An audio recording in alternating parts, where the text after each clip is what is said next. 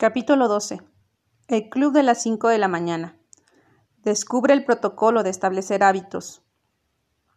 Odiaba cada minuto de entrenamiento, pero no paraba de repetirme. No renuncies, sufre ahora y vive el resto de tu vida como un campeón. Muhammad Ali. La siguiente lección de la mañana estaba programada para tratar más profundamente el modo en el que los líderes y creadores más productivos del planeta establecen los hábitos que los convierten en verdaderas superestrellas y les hacen hacer vivir unas vidas fascinantes, intrépidas y plenamente resueltas. En respuesta a la solicitud del señor Riley, tanto la emprendedora como el artista habían tratado de organizar sus agendas para poder ampliar la duración de su viaje. Conocían el profundo valor de la formación que estaban recibiendo y sabían que lo más inteligente era aprovecharla en su totalidad.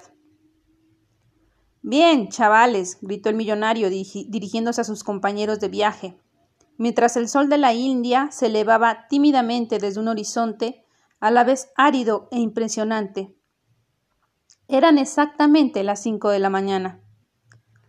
El magnate vestía una camisa negra con cuello mau, bermudas y sandalias negras. Mostraba una amplia sonrisa, lucía el bronceado del sol de Mauricio y se había puesto un turbante. Esta mañana os hablaré de los conocimientos que me transmitió el guía sobre la implementación de sistemas de rendimiento máximo, que os ayudarán a activar vuestra excelencia en el trabajo y en la vida. Como ya vimos en una lección anterior, los mejores no son los mejores debido a la genética, sino a sus hábitos, no por la magnitud de sus capacidades, sino por la fuerza de su grif. En la sesión de hoy trataremos sobre lo que la ciencia y la investigación nos dice sobre lo que tenemos que hacer para eludir los comportamientos que nos debilitan y para centrarnos en aquellos que nos sirven. ¿Qué es eso del grit? preguntó la emprendedora, prestando atención a cada palabra que el millonario decía. Hoy llevaba el pelo recogido en una coleta y calzaba unas sencillas zapatillas. Es un término popularizado por la psicología, por la psicóloga social Angela Duckworth, que estudió a muchos de los que conforman la élite en campos como los negocios, la educación, el ámbito militar y los deportes. Esta investigadora observó lo que, que lo que hace grandes a los que alcanzan los mayores éxitos no es su talento innato, sino su nivel de compromiso, disciplina, capacidad de adaptación y perseverancia.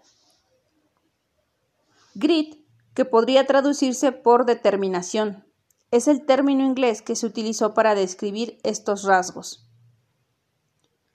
Mola, colega, dijo el artista. Este concepto me servirá de inspiración para no rendirme ante un cuadro cuando me asalta una avalancha de dudas, o cuando me siento frustrado por la falta de progresos o cuando siento temor de que los demás irán de mí por producir un arte innovador y original. Y no copiado o estereotipado. Estupendo, respondió el millonario, frotándose sus musculosas abdominales. Albert Einstein escribió Los espíritus, los grandes espíritus siempre se han enfrentado a una violenta oposición por parte de las mentes mediocres. La mente mediocre es incapaz de comprender al hombre que se niega a inclinarse ante los prejuicios convencionales, y en cambio elige expresar sus opiniones con valor y honestamente. Sabias palabras, dijo el artista, entusiasmado, adoptando una expresión que reflejaba su creciente orgullo por confiar en su vida personal cuando se trataba de su arte. Pues bueno, gente, volvamos al asunto y analicemos las más poderosas formas de instaurar hábitos de primer nivel que perduran en el tiempo, en detrimento de aquellos que, se disipan pocas semanas después de haberlos adoptado. Es evidente que la clase de esta mañana es absolutamente esencial para vosotros, ya que, aunque ahora no estéis levantándose a las cinco de la mañana a diario, el objetivo es que esa disciplina se convierta en una rutina permanente y una parte esencial de la instalación de los hábitos de primer nivel implica el aprendizaje de cómo los profesionales más relevantes logran un notable autocontrol y despliegan cantidades ingentes de fuerza de voluntad. Empecemos, pues. Los tres se hallaban frente al Taj Mahal. Estaban solos. La edificación era increíblemente sublime cuando se les contemplaba.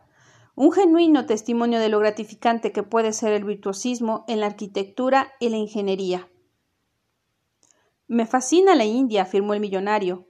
Es uno de los grandes países de la Tierra. Y este lugar no es una de las siete maravillas del mundo, por casualidad. Es una belleza sobrecogedora, ¿verdad? Sí, es cierto, asintió la emprendedora después de dar un sorbo de café caliente. El millonario sostenía en su mano una botella de agua. Como otras botellas que solía usar, tenía un texto impreso sobre ella, que el millonario leyó a sus dos, a sus discípulos complacido. El héroe no se hace grande durante los periodos de confort, las ilustres y nobles almas de nuestro mundo se hacen fuertes, valerosas y éticas cuando afrontan resueltamente los embates de la adversidad, la dificultad y la duda.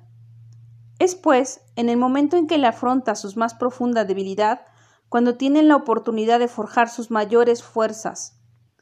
El verdadero poder no procede, por tanto, de una vida de comodidad, sino del esfuerzo intenso, de la abnegada disciplina y de la actuación exigente en la dirección que tú, yo de que tu yo supremo sabe correcta, para continuar hasta el momento en el que tu dolor cese, para avanzar cuando desees abandonar, para persistir en el instante en el que sientas que desistir es renunciar a pertenecer al ámbito de los grandes guerreros y de los personajes honorables que llevaron a la humanidad a un lugar mejor, alcanzando la invencibilidad. ¡Guau! exclamó el poeta. ¿Escribió eso algún gran poeta? No, en absoluto, presumió el millonario. Son palabras enteramente mías. A continuación, el señor Riley elevó una mano al cielo, y bueno, ya sabemos lo que siguió después. De entre la bruma de la primera mañana surgió una asistente impecablemente vestida y muy atractiva. Estamos todos muy felices de tenerte de nuevo en la India, señor, le hemos echado de menos, saludó. Aquí está lo que me pidió. El millonario hizo una leve reverencia y dedicó a su asistente una amistosa sonrisa. Le entregó al magnate una pashima, una pashmina primorosamente decorada, que él extendió a la luz. La pashmina es un tipo de lana fina originaria de Cachemira, que en la lengua de esa región significa oro blanco. Si hubieras visto el chal de lana, entenderías el porqué. La pashmina había sido dedicadamente tejida, y cuando los dos discípulos se fijaron con más detalle en ella, vieron que tenía bordada la leyenda El Credo 531 del guerrero de la fuerza de voluntad, bajo la cual había una serie de frases que explicaban el significado de la noción de 531. Era una pieza realmente singular. He aquí el contenido del artesanal bordado. Cinco verdades científicas de los hábitos excelentes. Verdad número uno. La fuerza de voluntad de máximo nivel no es una capacidad innata, sino que se desarrolla a través de la práctica constante. El hecho de levantarse al alba es una forma perfecta de autocontrol. Verdad número 2. La disciplina personal es un músculo. Cuando más se ejercita, más se fortalece. En consecuencia, los samuráis de la autorregulación crean de forma activa condiciones adversas que permiten fortalecer su poder natural. Verdad número 3. Como otros músculos, la fuerza de voluntad se debilita al fatigarse. Su recuperación es, pues, absolutamente necesaria para la expresión del virtuosismo y para controlar la fatiga en las decisiones. Verdad número 4. La implementación satisfactoria de cualquier hábito de gran nivel sigue un patrón de cuatro partes que permite automatizar la rutina. Para que los resultados perduren, este patrón debe seguirse de forma explícita. Verdad número 5. El incremento del autocontrol en una área aumenta el autocontrol en las restantes. Por eso, entrar al club de las 5 de la mañana es el hábito que cambiará las reglas del juego y que elevará cualquier otra cosa que hagas. Tres valores para crear hábitos extraordinarios. Valor número uno. La victoria requiere consistencia y persistencia. Valor número 2. Continuar aquello que se ha iniciado determina la magnitud del respeto personal que se genera. Valor número 3. La forma en la que se practica en privado determina con precisión el modo en el que se actúa en público. 1. Una teoría de los espartanos para la autodisciplina. Los guerreros nacen para hacer regularmente aquello que es difícil, pero importante cuando resulta más incómodo. El millonario cerró los ojos y repitió esta frase. No deseo una existencia fácil, porque en ella no puedo desarrollar todas mis capacidades. Dadme una vida plena de retos, que saque a relucir lo mejor de mí mismo, que me proporcione una voluntad de hierro y una personalidad inconquistable. Este chal es mi regalo para vosotros, continuó el magnate. Por favor, estudiad a fondo las cinco verdades científicas, los tres valores y la teoría general conforman el credo 531 del guerrero de la fuerza de voluntad. Os será de gran utilidad para configurar los hábitos perdurables. Poco, poco después, un tuk-tuk apareció en un área de aparcamiento vacía. De él descendió un joven sonriente, vestido con una chaqueta gris oscura, unos pantalones planchados a la perfección y zapatos marrones recién abrillantados. Namaste, Argun, dijo el millonario juntando las manos. ¿Cómo va todo, jefe? fue la cálida acogida de su asistente. A pesar de que sus palabras sonaron informales, el modo en el que las pronunció traslucía un profundo respeto por quien no dejaba en efecto de ser su jefe. ¿Conocéis la historia del Taj Mahal? preguntó el millonario mientras el asistente se hacía a un lado en espera de cualquier solicitud que el señor Riley le formulara. Cuéntanoslas, por favor, rogó la emprendedora.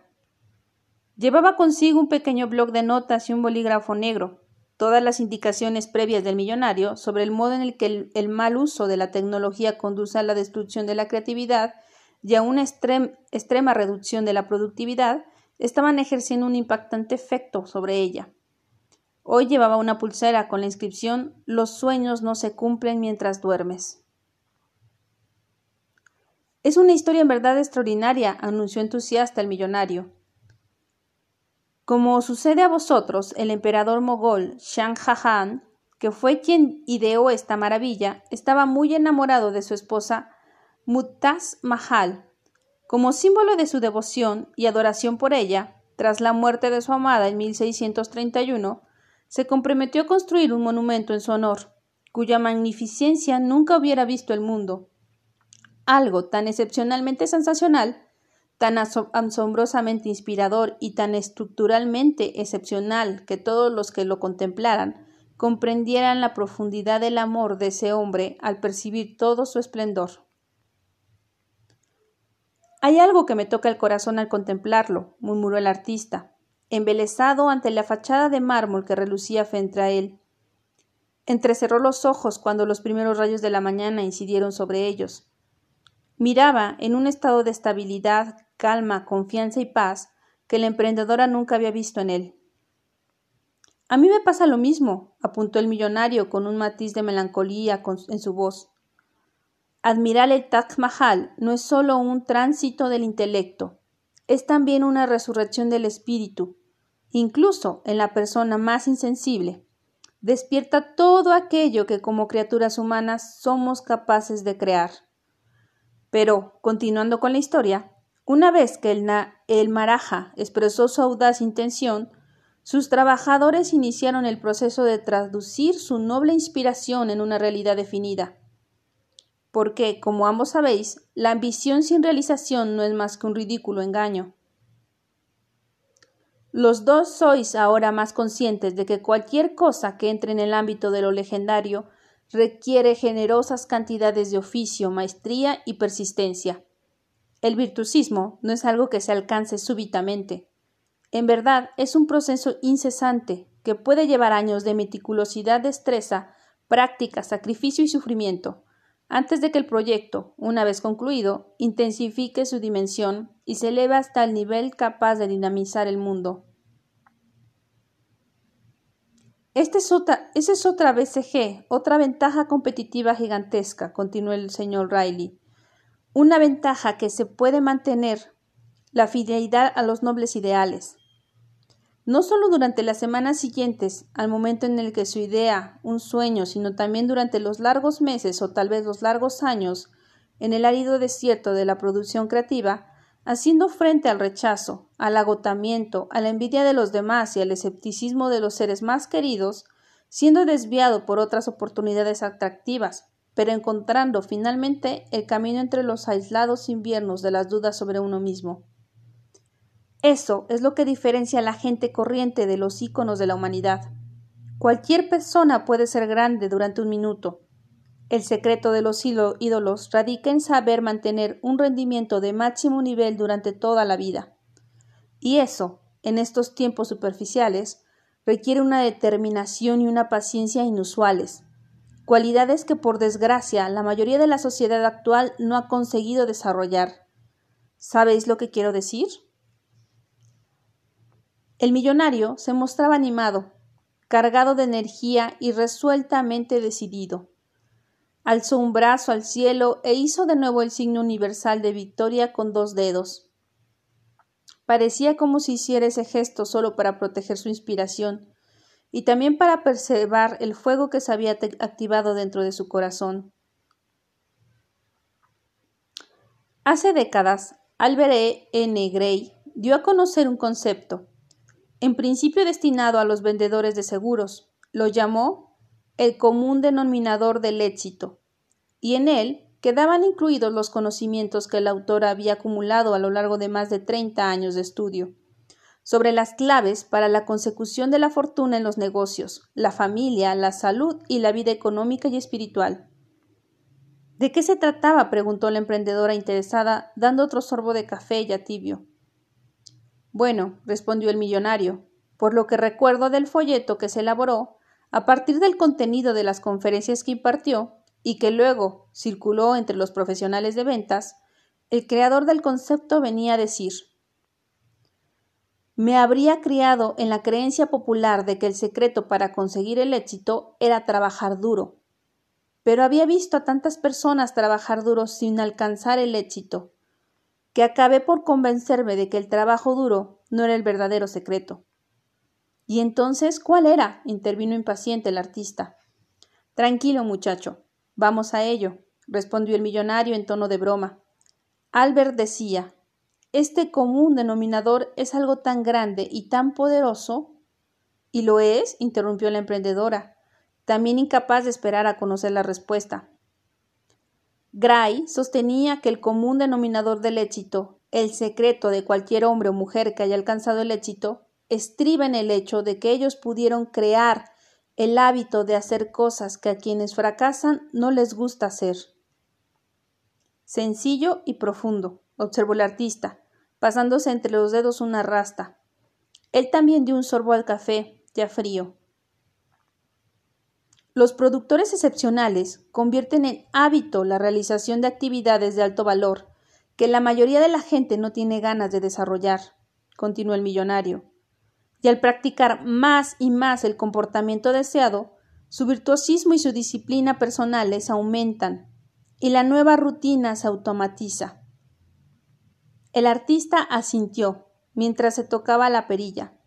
Estaba pensando en su arte, Realmente he estado poniéndome límites a mí mismo debido a mis inseguridades, pensó de nuevo. Me preocupa tanto lo que los demás digan sobre mi trabajo que no expreso en la medida suficiente mi creatividad. Y el señor Riley tiene razón. No tengo paciencia ni desarrollo el autocontrol que permita hacer las cosas que son más difíciles, pero también las más valiosas. Me dedico a hacer solo lo que quiero y cuando quiero. Hay días que siento cierta motivación y días en los que no hago más que dormir. En algunas ocasiones no hago más que holgazanear, mientras que en otras me dedico con, con tesón al trabajo. Soy como un corcho flotando en el agua sin dirección, sin una estructura real, sin una verdadera disciplina. A veces paso horas jugando videojuegos, y luego el mal hábito de producir aceleradamente cuadros que se venden bien cuando necesito dinero, en vez de crear de forma pausada y concentrar toda mi capacidad en una obra que defina realmente la dimensión de mi conocimiento y mi experiencia, y que lleve a todo mi campo de visión una perspectiva regiada por la genialidad de esa obra. Pues bien, reanudó el millonario volviendo a su historia sobre la construcción del Taj Mahal. durante veintidós años, no veintidós días ni veintidós meses, más de veinte mil personas trabajaron sin descanso bajo el abrasador sol de la India, uno tras otro. Los grandes bloques de mármol fueron transportados, recorrieron inmensas distancias por más de un millar de elefantes, hasta que un ejército de obreros y artesanos erigió con constancia lo que estás viendo. Tuvieron que afrontar todo tipo de dificultades arquitectónicas, condiciones ambientales extremas e innumerables desgracias imprevistas. Sin embargo, estaban concentrados, decididos y plenamente comprometidos en hacer todo lo que fuera necesario para convertir en realidad el maravilloso sueño de su emperador. Es realmente increíble, dijo el artista. Mientras lo contemplaba, una mariposa revoloteaba en torno a él. Unas pocas gotas de lluvia mojaron su rostro mientras una bandada de palomas se alzaba al cielo sobre la cabeza del millonario. ¿Por qué tantas veces parece estar rodeado de palomas, arcoíris y mariposas? inquirió curiosa la emprendedora, ajustándose una camiseta en lo que podía leerse una frase de Oscar Wilde, que parecía adecuarse bien a su recién descubierta nueva conciencia.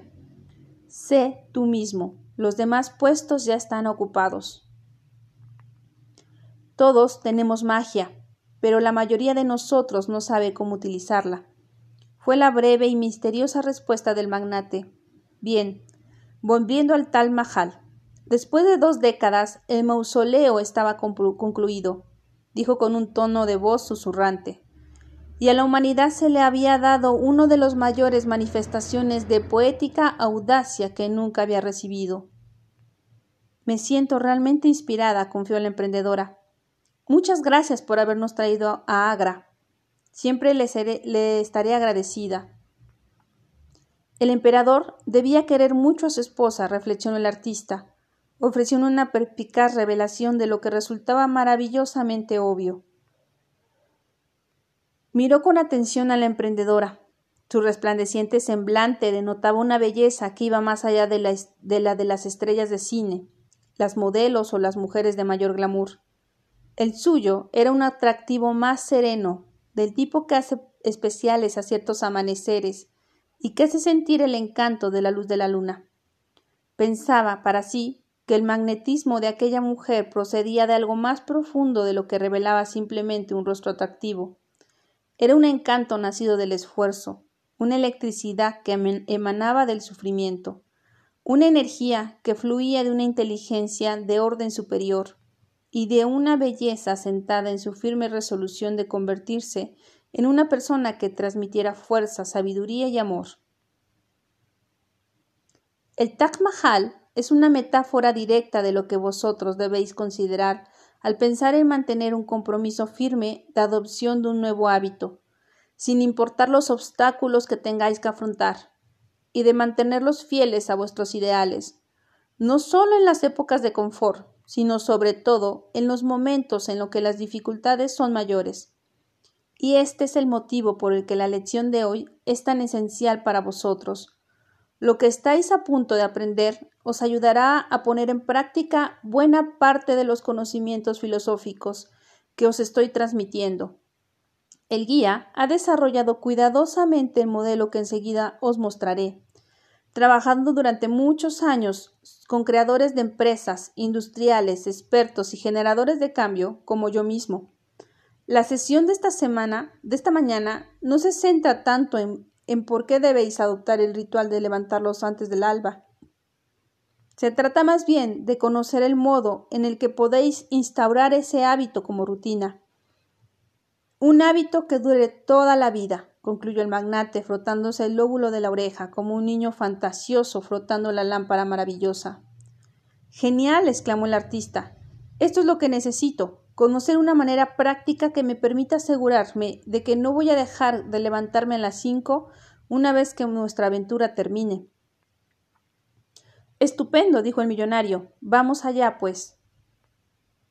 Dos fornidos guardias de seguridad acompañaron al millonario, la emprendedora y el artista, pasando a través de una entrada privada al complejo, habitualmente reservada para jefes de Estado, miembros de la realeza y otros líderes. Una vez en el interior del monumento oscuro y silencioso, el magnate inició su parlamento. Este es un periodo de la historia del mundo fascinante y seductor, pero confuso, para quienes se sienten como víctimas cada mañana y cada día, el futuro será ciertamente duro, peligroso y aterrador, porque no desean saber qué es lo que les causa daño, y se hallarán absolutamente desprotegidos ante las inminentes perturbaciones medioambientales, económicas y sociales.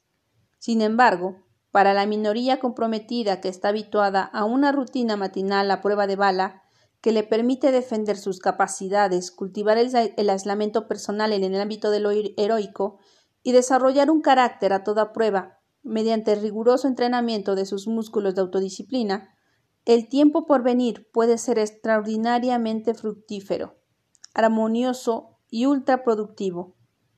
Quienes se blinden de sí mismos, de las turbulencias instauradas, un ritual matutino de primer nivel y cuidadosamente diferenciado, se colocarán en realidad en una situación que les permitirá convertir el desorden y la adversidad en una ingente fuente de aprovechamiento de oportunidades y transformar la confusión en un elevado sentimiento de claridad, genialidad y serenidad que les conduzca a la victoria. El millonario se ajustó el turbante y después, por alguna razón que sus dos oyentes desconocían, comenzó a susurrar la primera idea que expondré se centra en el hecho de que el cerebro está creado para expandirse. Sí, estoy convencido de que quienes se quedan atascados en sus vidas profesionales y personales, y los que trabajan pensando que no pueden hacer nada, en vez de aplicar la psicología de la posibilidad argumentarán que no hay modo de lograr las, las mejoras que necesitan adoptando grandes hábitos, como hacen los miembros del club de las cinco de la mañana. Lucharán hasta el fin, convencidos de que en su realidad es imposible elevar su creatividad, su productividad, su prosperidad, su rendimiento y su influencia. Harán todo lo posible para convencerlos de que creéis su argumento racional sobre la incapacidad para desarrollar una actividad profesional, de resultados sorprendentes y de llevar una vida privada verdaderamente gratificante. Han perdido su capacidad para incorporar cambios hace tanto tiempo que han llegado a convencerse de que su impotencia es la verdadera realidad. Si descuidáis vuestras capacidades durante el tiempo suficiente, acabaréis por pensar que no tenéis ninguna. Pero la realidad de su situación es bien distinta. El hecho es que estas personas buenas, bien intencionadas y dotadas de talento, han dejado que en ellas el yo soberano se haya corrompido tantas veces que, han sucumbido cayendo en un estado de pasividad aguda. Sí, la mayoría de las personas son constructoras pasivas, no activas, de las ambiciones que hay en su interior, y de este modo, inconscientemente, han creado una serie de excusas referidas a las razones por las que no pueden revelarse como líderes en su trabajo y en creadores activos de sus propias vidas, porque temen abandonar la seguridad que sienten en su propio estancamiento, y abordar las radicales mejoras que los conducirá a la gloria. El millonario se detuvo para tomar una gran bocanada de aire. Un rayo de luz dorada del sol penetró en el Taj Mahal. Después el magnate prosiguió. La ciencia actual confirma que nuestro cerebro puede continuar creciendo durante toda nuestra vida. Este singular fenómeno se conoce como neuroplasticidad y es un testimonio de que el cerebro humano, al igual que la fuerza de voluntad, es mucho más parecido a un músculo de lo que antes se creía. Es plástico en el sentido de que si se presiona sobre él se expande y si se flexiona se extiende, haciéndose más potente para que podáis utilizarlo, alcanzando la más elevada expresión de vuestras capacidades más brillantes. Así que debéis aseguraros de que ejercitáis vuestro cerebro de la manera más agresiva, adoptando nuevos hábitos como el de levantarse al alba. En este vuestro nuevo estado de normalidad, las neuronas que se activan a la vez conectan para siempre. ¿Lo sabías? A medida que repetís la rutina que deseáis incorporar a vuestra forma de vida, esa rutina resulta más fácil de asimilar y es más familiar. Este es un punto verdaderamente importante. Después basta con ponerlo en práctica. Nunca había pensado en que tenemos la capacidad de que nuestro cerebro crezca, observó la emprendedora entusiasta. Creo que lo que intenta transmitirnos es que cuando más practicamos un nuevo hábito, más trabajará el cerebro con nosotros y más evolucionará integrándose con mayor medida en lo que nosotros somos. ¿No es así? Bingo, respondió el millonario. Le encantaba comprobar cómo sus discípulos mejoraban a medida que les impartía sus enseñanzas. Los verdaderos líderes siempre experimentan una gran alegría cuando ven brillar la luz del talento de los demás. Es una idea poderosa, continuó poniendo uno de sus dedos en la pared de la maravilla en la que se encontraban. No tenéis el cerebro que deseéis, sino el cerebro que os has tocado. O dicho de otro modo, no tenéis el cerebro que deseéis, sino el cerebro que os merecéis basándonos en el modo en el que lo, habéis utilizado. Si pasáis los días enganchados a vuestros dispositivos electrónicos, pegados a la televisión y dedicados a objetivos intrascendentes, vuestro cerebro será cada vez más débil y flácido, como consecuencia del mal uso que hacéis de él. Como cualquier otro músculo, se atrofiará, y eso dará lugar a una menor función cognitiva y a la ralentización de la capacidad de aprendizaje y de procesación de la información. Quienes hacen la competencia acabarán con vosotros y vuestros objetivos no se cumplirán. En cambio, cuando utilizas el trabajo de forma inteligente, expandiendo sus límites y actuando como un coloso, el cerebro se expande y aumenta su conectividad, dando lugar a importantes incrementos de la productividad, el rendimiento y la influencia. En un ensayo científico, se analizaron los cerebros de personas que habían trabajado como taxistas en el área metropolitana de Londres y se comprobó que la región cerebral responsable del razonamiento espacial, el hipocampo, estaba más desarrollado en ellos que en otras personas. ¿Adivináis por qué? Por la complejidad del sistema urbano de Londres, contestó confiado el artista. Respuesta correcta, celebró el millonario. Igual que la gente desarrolla sus bíceps en el gimnasio haciendo ejercicios de pesas o flexiones, los taxistas de Londres ejercitaban el hipocampo, conduciendo todos los días por las calles de la ciudad. Y como ya he dicho, dado que el cerebro se parece mucho más a un músculo de lo que los neuroanatomistas pensaban antes, esa parte de él crecía y se desarrollaba con más fuerza y con más intensidad. ¿Os dais cuenta de la capacidad del ser humano? Este es un ejemplo extraordinario de la neuroplasticidad que todos nosotros tenemos a nuestra disposición. El cerebro puede fortalecerse, modelarse y optimizarse, siempre que nosotros optemos por hacerlo. Cuando volvéis a casa, estudiad este fenómeno junto con el sorprendente proceso de la neurogénesis, que refleja la capacidad natural del cerebro para literalmente desarrollar nuevas neuronas.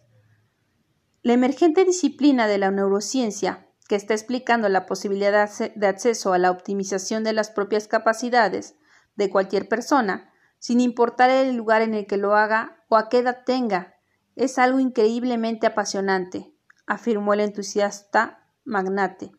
Pero bueno, chamales, añadió, por el momento, limitaros por favor a recordar que el cerebro se caracteriza por su maleabilidad y su condición muscular, y que lo que hace grandes a los más grandes es el hecho de que en verdad comprenden que el malestar diario es el precio del éxito perdurable. y que trabajar duro es lo que genera en nosotros un cerebro adaptado a una disciplina militar. La idea de que los grandes productores llevan una vida fácil no es más que un mito. El millonario sacó de un bolsillo un sobre cerrado y se lo dio a la emprendedora. Por favor, ábrelo y léenos su contenido.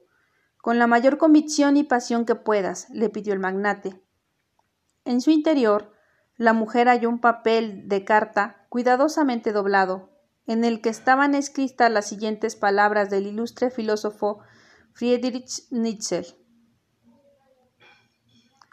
Guardaos de hablar de dones naturales, de talentos innatos. Podemos citar hombres grandes de tanto género que fueron poco dotados, pero adquirieron la grandeza, se convirtieron en genios, como se dice, por cualidades que no nos gusta reconocer que carecemos de ellas. Todos ellos tuvieron esa robusta conciencia de artesanos, que comienzan por aprender a formar perfectamente las partes antes de arriesgarse a hacer un todo grandioso. Se tomaron tiempo para ellos, porque les gustaba más el buen resultado del detalle de lo accesorio que el efecto de un conjunto deslumbrante. Da la vuelta, por favor, le pidió parpadeando por la luz que ahora penetraba en el Taj Mahal. La emprendedora leyó un segundo texto que había sido manuscrito con lo que a ella le parecía la tinta azul de una pluma estilográfica. Se trataba de un fragmento de un poema del poeta inglés William Ernest Henley. Imaginad la lectura de estas palabras desde la parte más profunda y inmaculada del alma. No importa cuán estrecha sea la puerta, cuán cargada de castigos la sentencia, soy el amo de mi destino, soy el capitán de mi alma.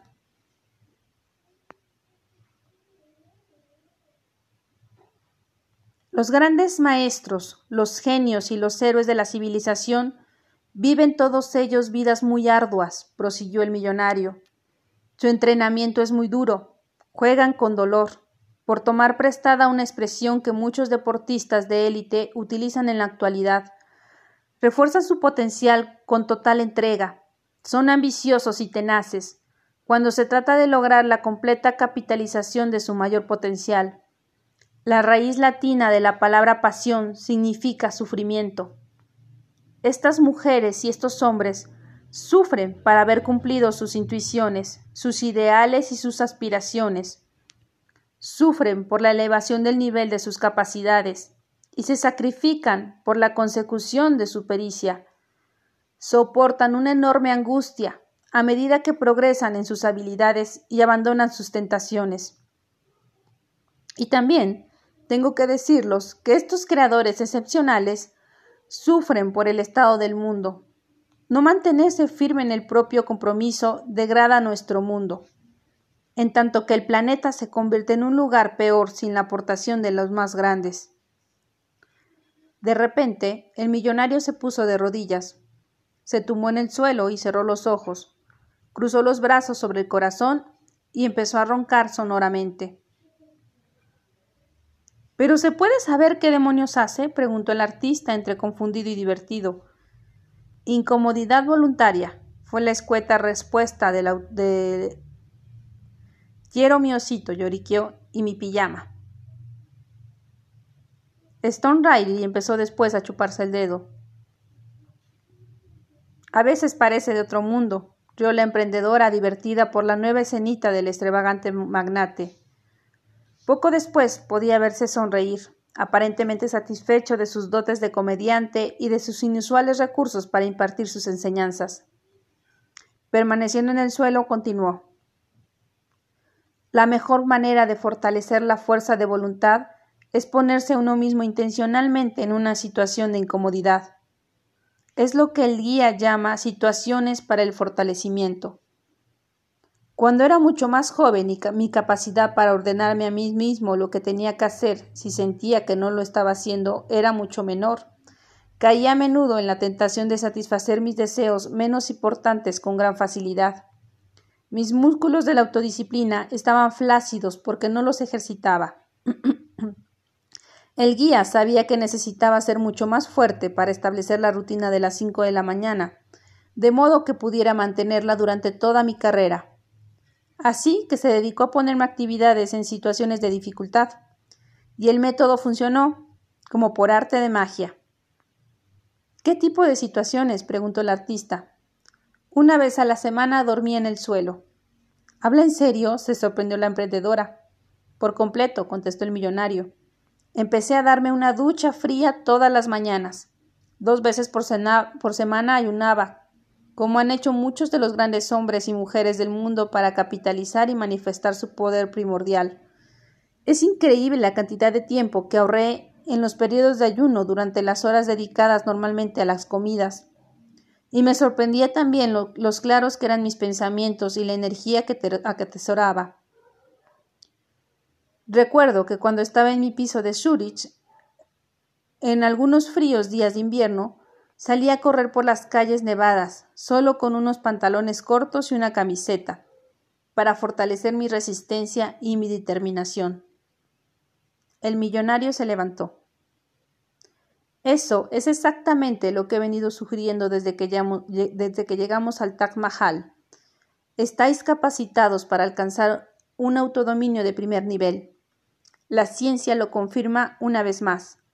La verdadera clave radica en dar impulso a vuestro cerebro para desarrollar nuevas vías neurales y fortalecer los músculos de la fuerza de voluntad, flexionándolos y estirándolos, trabajando deliberadamente estos recursos naturales para llevarlos a su expresión más elevada.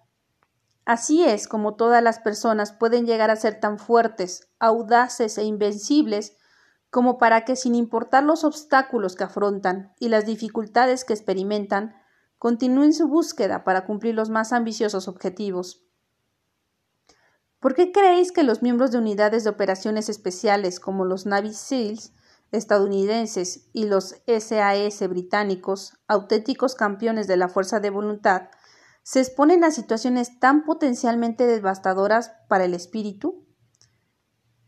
Esas interminables carreras bajo la lluvia con pesadas mochilas, los ejercicios de arrastre por el barro en medio de la noche, la obligación de tener que alimentarse en situaciones inhumanas y de vivir en un entorno realmente espartano, afrontando su miedo con pruebas como el salto al mar desde un acantilado de espaldas, con los ojos vendados o sometiéndose a ejercicios que implican degradación psicológica para entrenar la capacidad de trascender sus propios límites. Así que, chavales, sabed que la capacidad de hacer cosas difíciles es necesaria para la completa expresión de vuestra grandeza. No es un don divino, en absoluto, es una práctica voluntaria, la consecución de fuerza y resistencia, y de una voluntad de hierro, requiere dedicación. Así que os animo decididamente a sofocar vuestros demonios, a acabar con vuestros dragones y vuestros monstruos, haciendo cosas que resulten cada vez más exigentes. Esa es una de las mejores vías de acceso al virtuosismo y a una vida personal de la que tarde o temprano os sentiréis orgullosos. Eso me recuerda al dramaturgo irlandés George Bernard Shaw. La barba de ese tipo sí que molaba, dijo el millonario. ¿Habéis, ¿Habéis oído de él? Yo no, respondió el artista. Pues deberías, es la bomba, apostilló el, magnate. Entonces chasqueó los dedos ocho veces, tras lo cual una voz desconocida surgió de alguna parte del mausoleo. Un hombre razonable es aquel que se adapta al mundo a su alrededor. El hombre no razonable espera que el mundo se adapte a él. Por lo tanto, todo progreso es hecho por los hombres no razonables. La voz guardó silencio. George Bernard Shaw escribió eso en El hombre y superhombre, una obra de teatro de cuatro actos que estrenó en 1903. Lo que intentó decir es que cuando se trata de satisfacer vuestros dones, talentos, ambiciones admirables e instintos de cambiar el mundo, de cualquier modo que esté en sintonía con vosotros, no debéis ser razonables. El millonario se detuvo e hizo algo que sus dos discípulos no le habían visto nunca hacer se besó la piel de la mano izquierda, comprendida entre el índice y el pulgar. Debéis conseguir amarlos a vosotros mismos antes de dejar el mundo, musitó con una sonrisa antes de continuar. Inspiradoras palabras las de George Bernard Shaw, reconoció el artista. La investigación demuestra que el entrenamiento para optimizar la propia fuerza de voluntad es uno de los mejores logros de una vida legendaria, continuó el millonario. El explorador gales Henry Morton Stanley dijo en cierta ocasión que el autodominio es más imprescindible que la pólvora. Sabias palabras, comentó la emprendedora. Veréis, prosiguió el millonario, existe el mito de que los deportistas más laureados, los artistas más legendarios y los grandes hombres y mujeres de Estado tienen una fuerza de voluntad natural mayor que la del resto de nosotros, lo que constituye una gran mentira. Lo cierto es que todas estas personalidades excepcionales son el principio gente corriente, gente que a través de una incesante práctica y un constante entrenamiento para adoptar hábitos diarios excepcionales, para desarrollar su capacidad de hacer frente a las tentaciones, consiguen hacerse más fuertes, hasta que la cultura los percibe como seres humanos con cualidades superiores. Los pequeños cambios, por insignificantes que parezcan, a la larga dan resultados espectaculares, dijo el artista evocando uno de los mantras más al cerebro que había asimilado durante este maravilloso viaje. Alargó su mano y tomó a la emprendedora. Así es, ratificó el millonario. Lo que a simple vista parecen optimizaciones infinitesimales, casi inapreciables, de la propia fuerza de voluntad, es lo que cuando se practica a diario puede convertirlos en Miguel Ángel o en un Da Vinci, en un Disney, en un Shopping, en un Coco Chanel o un Roger Bannister, en un Pelé, en un Marco Aurelio o en un Copérnico. Los, auténticas, los auténticos grandes genios comenzaron siendo personas corrientes, pero practicaron el desarrollo de sus capacidades tan a fondo y con tanto tesón que la manifestación de su excepcionalidad llegó a expresarse de manera automática. He aquí otro mantra para el cerebro que el guía me enseñó. La práctica de las figuras legendarias es espectacular. Durante tanto tiempo que ellas mismas no pueden recordar cómo se actúa de otra manera que no sea espectacular. Bien, pero hablamos en términos prácticos. ¿Por dónde empezamos? planteó la emprendedora. Sé que ambos deseáis alcanzar un nivel mucho más elevado de autodisciplina y establecer hábitos que perduren toda la vida. Lo principal es automatizar el hábito de levantarse a las cinco de la mañana. Seguidme, dijo el magnate. El señor Riley los condujo a través de un corredor del gran monumento, pasando por una serie de salas en penumbra, hasta llegar a una pequeña cámara. En una esquina había una pizarra. Cogió una tiza y dibujó el siguiente diagrama. El ciclo de los cinco hábitos. 1. El detonante. 2. El ritual. 3. La recompensa. 4. La repetición. Este modelo está basado en los últimos estudios sobre el modo en el que se generan los hábitos. El punto de partida consiste en crear algún tipo de detonante para incorporar el ritual de levantarse al alba en vuestras mañanas, por ejemplo, ese detonante puede ser algo tan simple como tener un viejo despertador junto a la cama que suena a las cinco. Cuando vayamos a, a Roma os explicaré por qué no debéis tener ningún dispositivo electrónico en el dormitorio. ¿A Roma? exclamaron los dos al mismo tiempo. El millonario los ignoró. Cuando hayáis dispuesto el detonante en su lugar, el despertador, el siguiente paso, como indica el esquema, es aplicar el ritual de la rutina que se desea asimilar. En este caso, levantarse de la cama, ¿no? dijo la emprendedora. Eso es, lo vas pillando, respondió el millonario. Puede parecer una obviedad, pero lo que hay que hacer es saltar de la cama antes de que la mente racional, es decir, la corteza prefrontal, os plantee un montón de excusas sobre los motivos por los que no podéis seguir durmiendo. Ese es el preciso instante en el que levantarse de la cama activas el circuito neural cerebral para despertarlos antes del amanecer, por medio del poder de la neuroplasticidad. Y recordar, las vías cerebrales que se activan simultáneamente permanecen interconectadas conformando, con el tiempo, una potente autopista neural.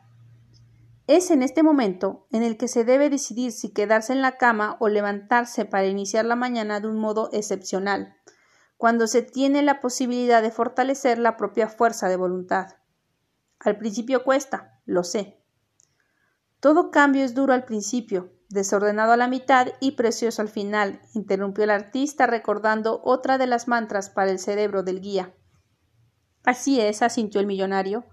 El siguiente paso de este patrón de cuatro partes para asimilar un ritual nuevo consiste en asegurarse de que se dispone de una recompensa convenientemente preestablecida. La recompensa es lo que hace arrancar primero y aumentar después el impulso de la consolidación del nuevo hábito. Aprovechar siempre el poder de las recompensas para progresar hacia la consecución de vuestros triunfos. Bien, supongamos, que hacéis lo que sabéis que es lo más correcto, y no lo que es más fácil, y salís rápido de la cama en cuanto suene el despertador. Os explicaré qué hacer exactamente durante la hora de la victoria, de las cinco a las seis, cuando hablemos de la fórmula 20-20-20. Pero, colega, ¿no nos vas a enseñar de una vez? interrumpió el artista. No es que estuviera siendo brusco, hablaba de este modo porque se sentía realmente interesado en el método de las cinco de la mañana. Eso es todo. La fórmula 20-20-20 es lo que trataremos en la sesión de mañana, expuso el millonario con la mayor elegancia. Por el momento, concentrémonos en el tercer paso. Debéis establecer una recompensa.